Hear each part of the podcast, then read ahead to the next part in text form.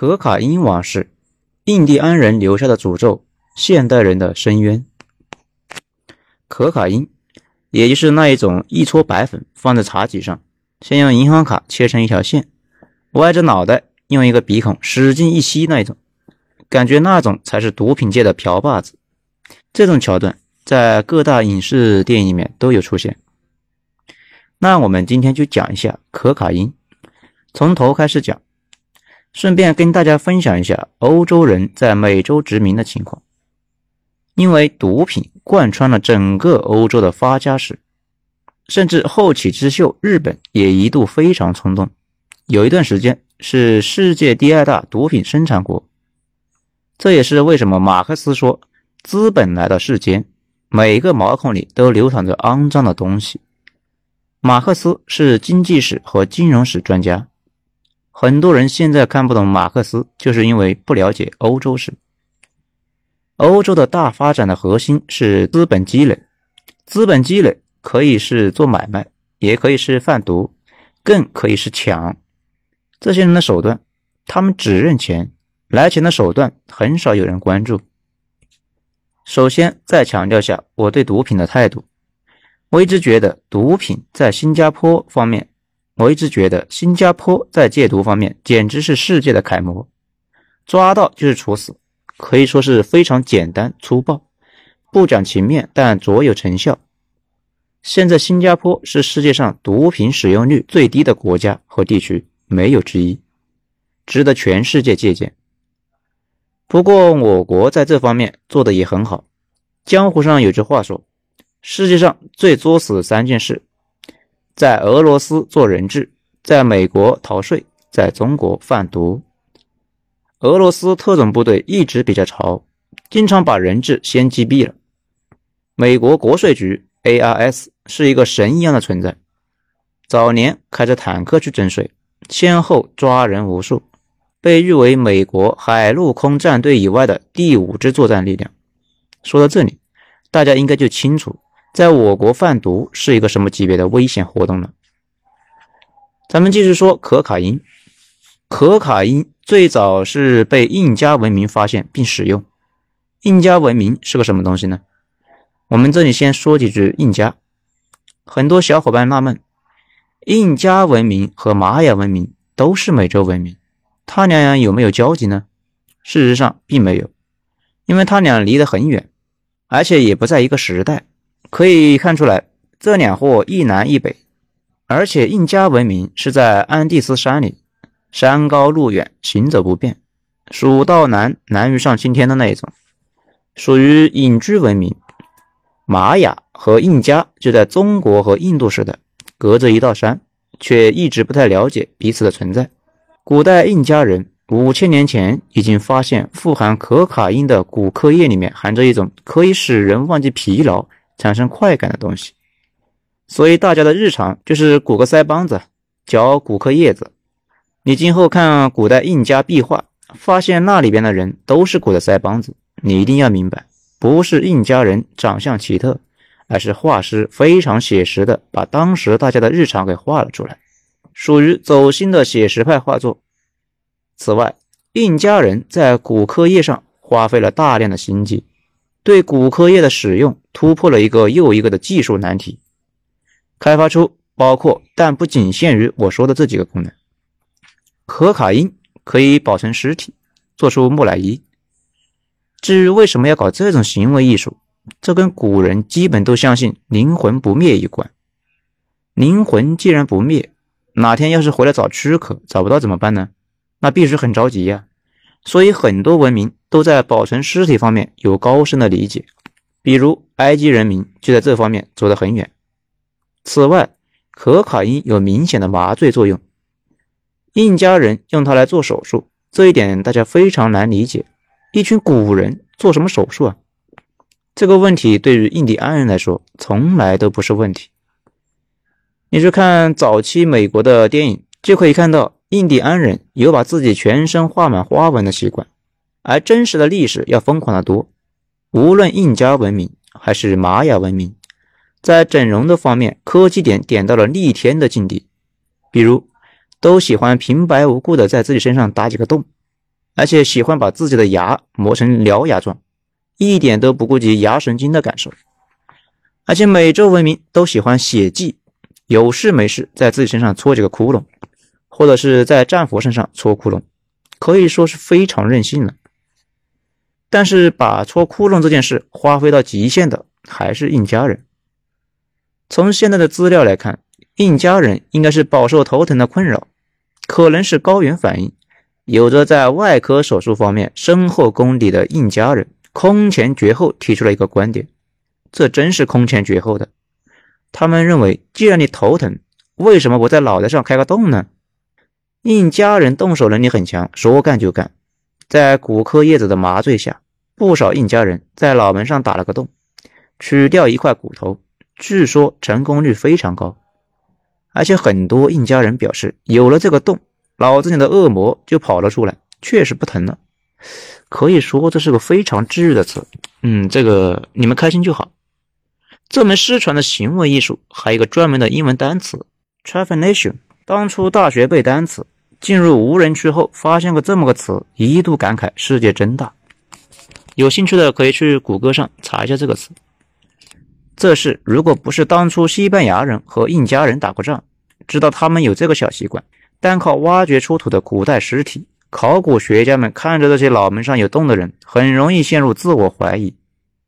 当然了，在古代印加，骨科由于具备恢复精神和刺激神经的神奇力量，一直都是战士们打仗、巫师祭祖、妇女们逛街的提神必备良药。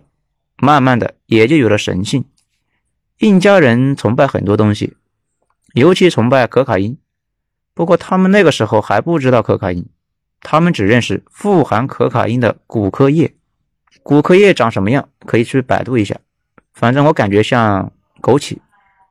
由于骨科叶对于南美大陆的人来说是基本的生活必需品，所以崛起后的印加帝国一度还把这种骨科业当做战略的经济资源。有点像现在的美国芯片，印加人控制了骨科业的主产区之后，就开始对不听话的部落进行禁运，属于上千年前的贸易战了。印加人就这样嚼着骨科业，纹个身，打打仗，祭祭祖，偶尔还在脑门上打个洞，几千年一点进步都没有，不仅没发明文字，甚至没发明轮子，直到来了一群人，抢走了他们的地盘。也抢走了他们的骨科，谁呢？哥伦布他们一伙。哥伦布扬帆远航是要找中国的，因为在整个欧洲古代，丝绸向西流动，白银向东流动，找到中国就找到了上游生产方，可以剔除掉中亚买买提这一帮中间商赚差价。哥伦布找到美洲大陆后，陷入了自我怀疑。因为美洲明显处于原始文明状态，这也不像中国呀，所以哥伦布觉得这应该是印度，所以把土著叫印第安人，美洲是西印度。后来发现的中国旁边的那个是东印度，现在知道为什么有个东印度公司了吧？因为在那之前还有一个西印度公司。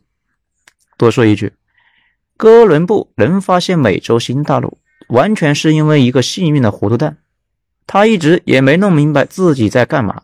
他把欧洲到中国的距离少估算了好几倍。他认为地球是个梨状，而且他认为北极星的位置变来变去，甚至觉得中国人是说阿拉伯语。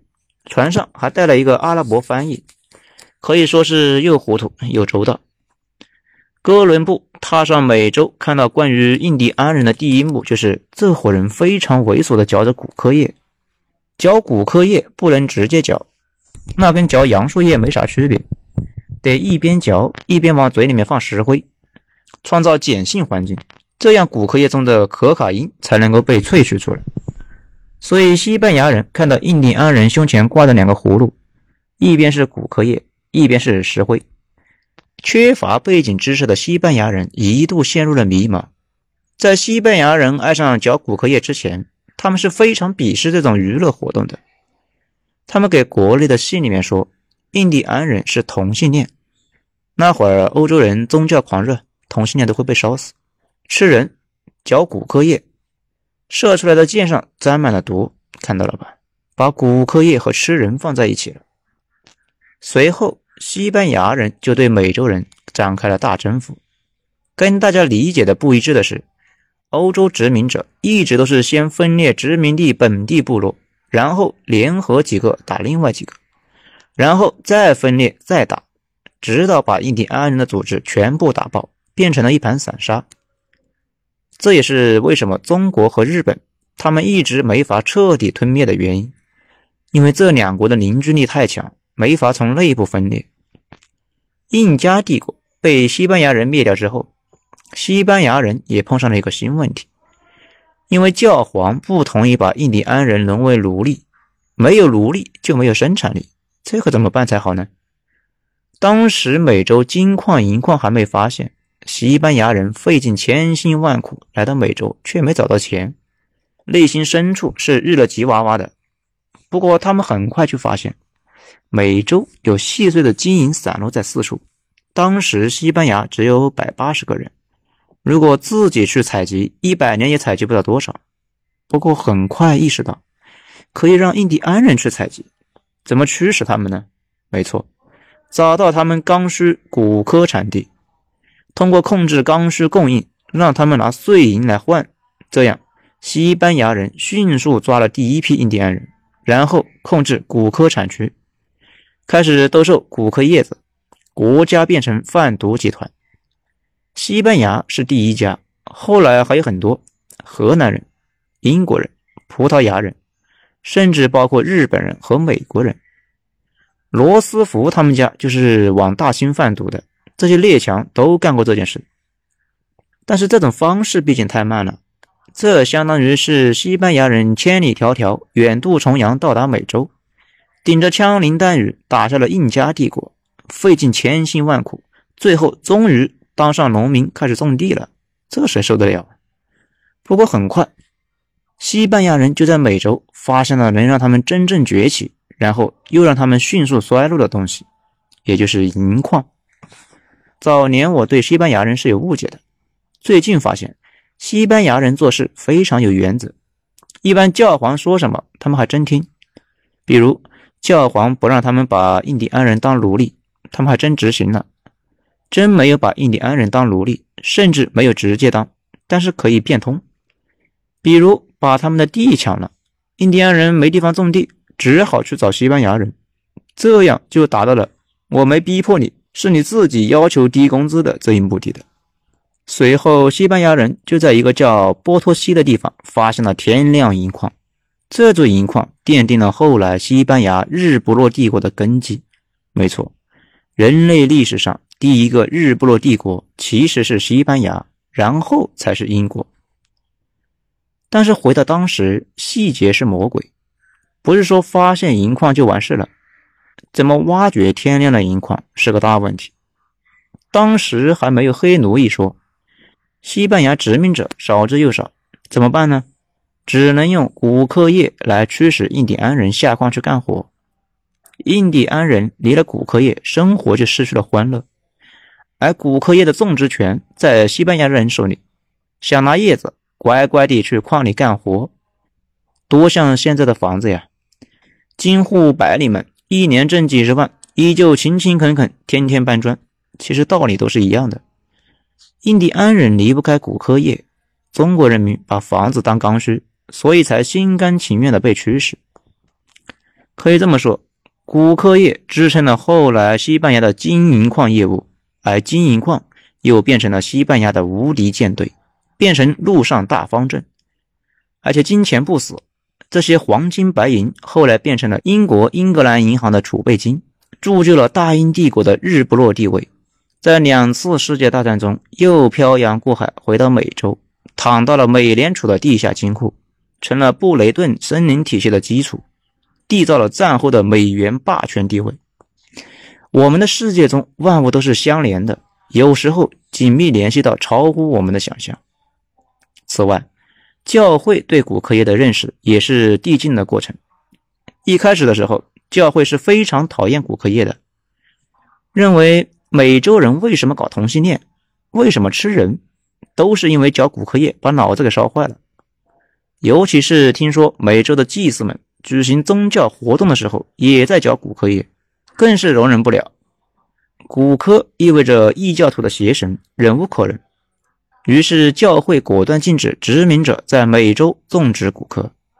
但是没有骨科就没法挖矿，殖民者非常着急，跟主教再三交涉无果。主教表示神的旨意不能讨价还价，殖民者最终只好使出了杀手锏，把百分之十的美洲银矿产出作为十一税分给了天主教会。教会经过认真的讨论，觉得骨科业尽管很邪恶，不过神主张宽容和仁慈，以及己所不欲，勿施于人。既然印第安人那么热爱骨科，教会不应该强人所难，所以非常勉强的同意了殖民者在美洲继续种植骨科，并且告诉殖民者不准漏报经营产量，注意按时交税，注意足额足量以及经营成色。否则会向上帝祷告，雷劈了漏报经营产量的坏笔。神绝对不会原谅不诚实和没有原则的人。就这样，骨科像润滑油和燃料一样，驱动这西班牙老帝国的战车嘎吱嘎吱的向前进。无数的印第安人被累死埋在了洞矿里面，无数的金银被挖出来送到欧洲，变成资本驱动企业家、工厂主拼命生产，拼命点亮科技树。人类文明的曙光也悄然而至。